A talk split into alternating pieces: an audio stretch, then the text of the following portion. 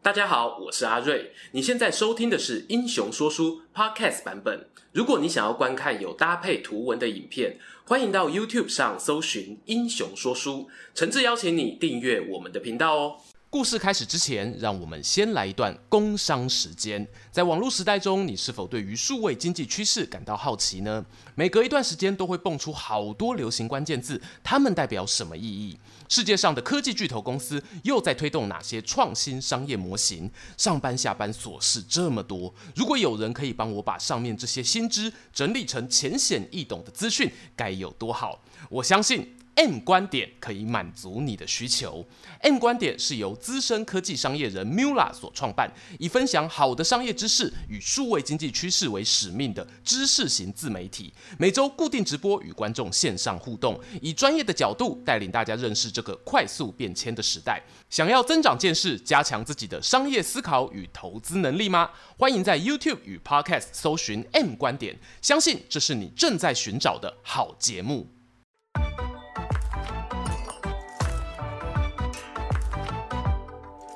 Hello，英雄说书的观众朋友，你们好，我是说书人阿瑞，替大家带来精彩的英雄故事。今天呢、要来分享一个低调，可是深受三国电玩迷喜爱的人物。没错啊，能够被称作习大大的人，绝对不是罢咖，他就是曹魏滨州刺史兼大司农梁袭。关于梁袭的魅力呢，不是我随口吹捧哦。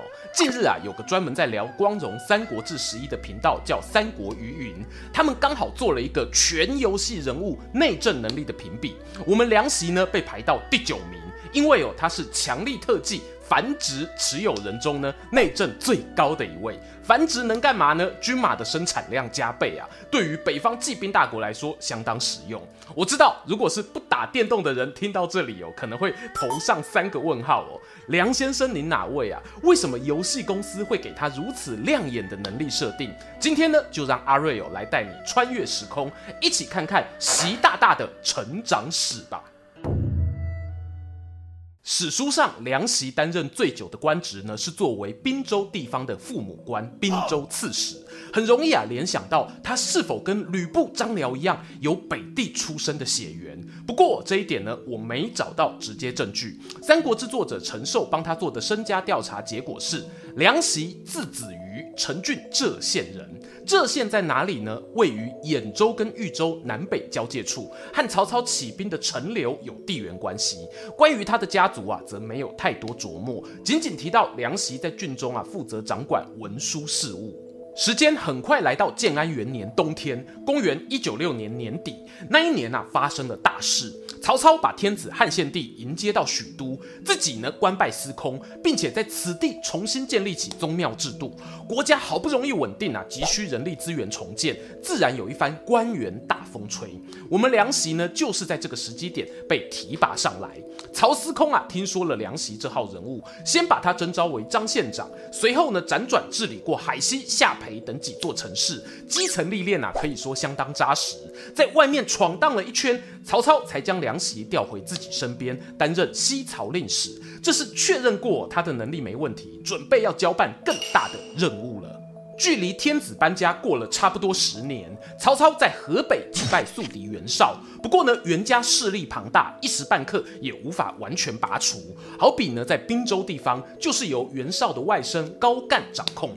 高干表面上投降曹操，暗地里有逮到机会仍然造反作乱，直到建安十一年才被镇压平定。为了稳住此地局势，必须派个办事牢靠的人去处理啊！哎，就是你啦，地方经验丰富的梁袭。此时呢，就以别部司马代理滨州刺史的头衔，前往北方走马马上任了。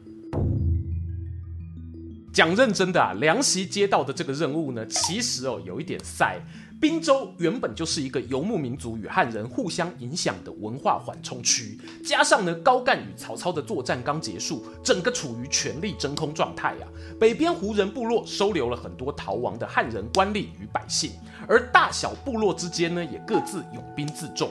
外地人这时候闯进去啊，真的有一点像小白兔走进黑森林，死活难料啊。But 梁席不是一般人哦，他可是习大大呢。出发之前啊，想必就已经打听过滨州的现实环境，知道呢非常之地必须以非常手段处理。他抵达当地后啊，首先放低身段，邀请地方上的头人领袖聚餐啊，对他们表示哦，我这趟来啊是要放福利的。现在曹大人是朝廷红人，前途指日可待，计划呢广招贤士，一起为大汉努力。各位都是有影响力的人啊，跟曹大人合作，我们一起政商勾结啊，不对，那叫互助团结，有福同享啊。史书上啊，这里有个 mega，上面写呢，稍稍荐举史议幕府，是把这些人呢引荐到曹操自己的小内阁中，不是大汉朝廷哦。这听起来呢，比起官方的职位更有吸引力啊，和曹老板呢还有一种仿佛偷情般的刺激感。大部分地方头人都乐于接受，纷纷启程呢前往拜会曹操。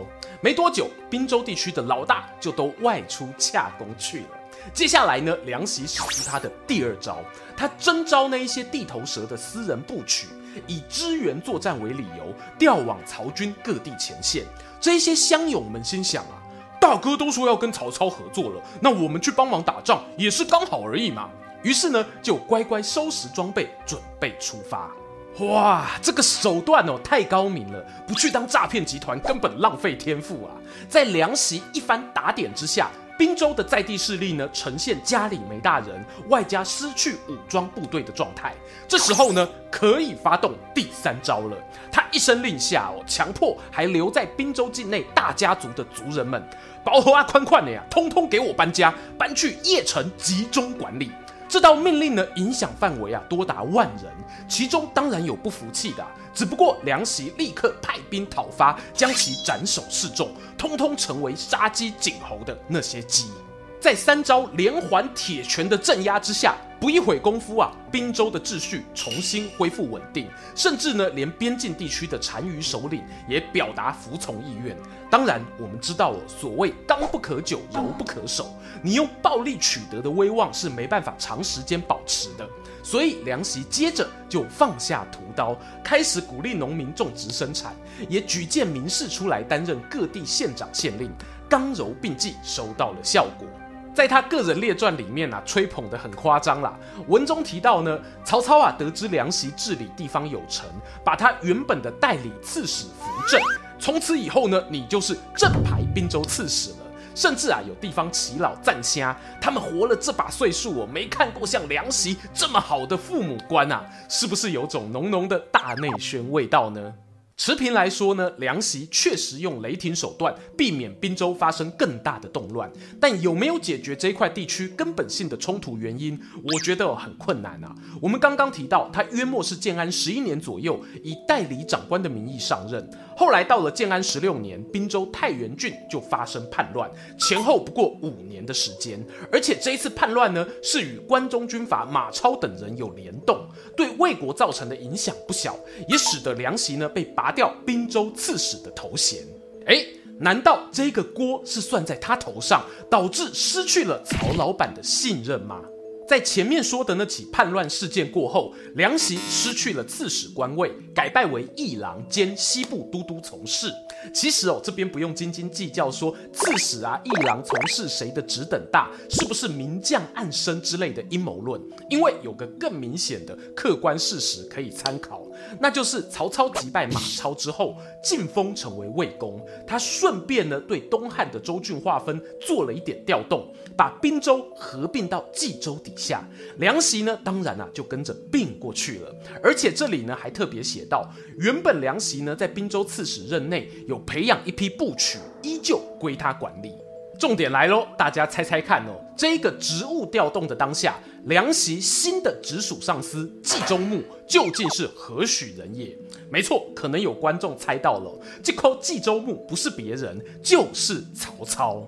换句话讲呢，我认为曹操啊，对于梁袭的信任是没有减少的，甚至啊还更加倚重他在滨州的威望。好比说，当时邺城宫殿需要整修，梁袭就奉命去上党郡收集木材，而他也有上表朝廷，表示呢西北地方粮食不足，希望我可以设置屯田都尉两人，率领六百位农夫在交通要道开垦，庄稼收成后呢，就提供南来北往的旅人与牲口食用。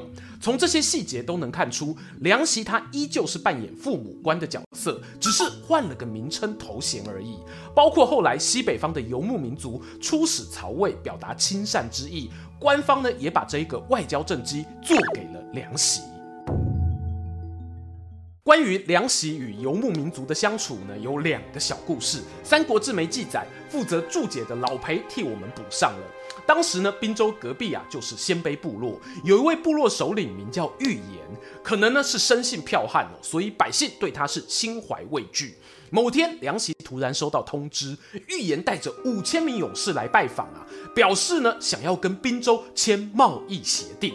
狼 K 啊，你们如果是梁袭，怎么看这个要求？假设史书上叙述为真，有人没事带个三千五千小弟跑去你家门口按电铃，说是要纯聊天，鬼才相信呢！梁席又不是第一天在江湖走跳，当然知道其中暗藏杀机。你拒绝要求，刚好给了对方借口。吼、哦，你是不是看不起我们鲜卑人？给我打！你要是答应了，人家军队开进家中，接下来啊，要是有个万一，这个责任谁来扛啊？梁席呢，灵机一动，想到一个妙法。我们滨州边境不是还有些城池没什么人住吗？传令下去啊，找一座空城，设置为自由贸易区，想要跟鲜卑人做买卖的，通通啊在那边进行。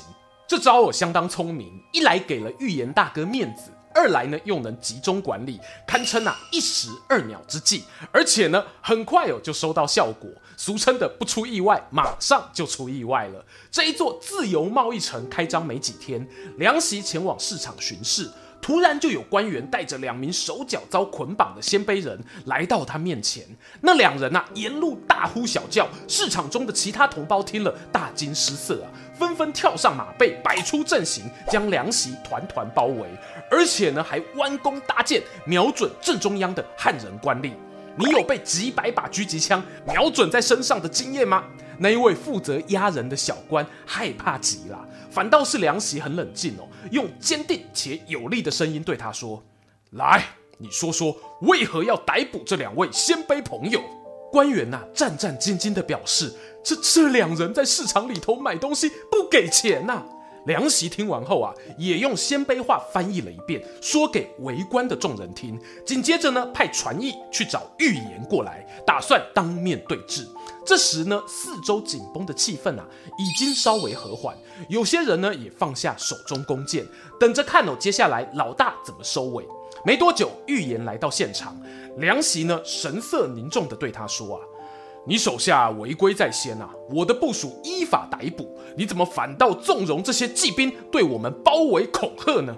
预言哦，还没来得及出言反驳，只见梁袭呢对左右随护使个眼色，几名亲兵啊以迅雷不及掩耳的速度上前，将预言扭倒在地，紧接着手起刀落，将他当场斩杀。由于事发突然哦，一旁鲜卑勇士还没搞清楚怎么回事，老大就已经身首异处，群龙无首的他们打也不是，不打也不是。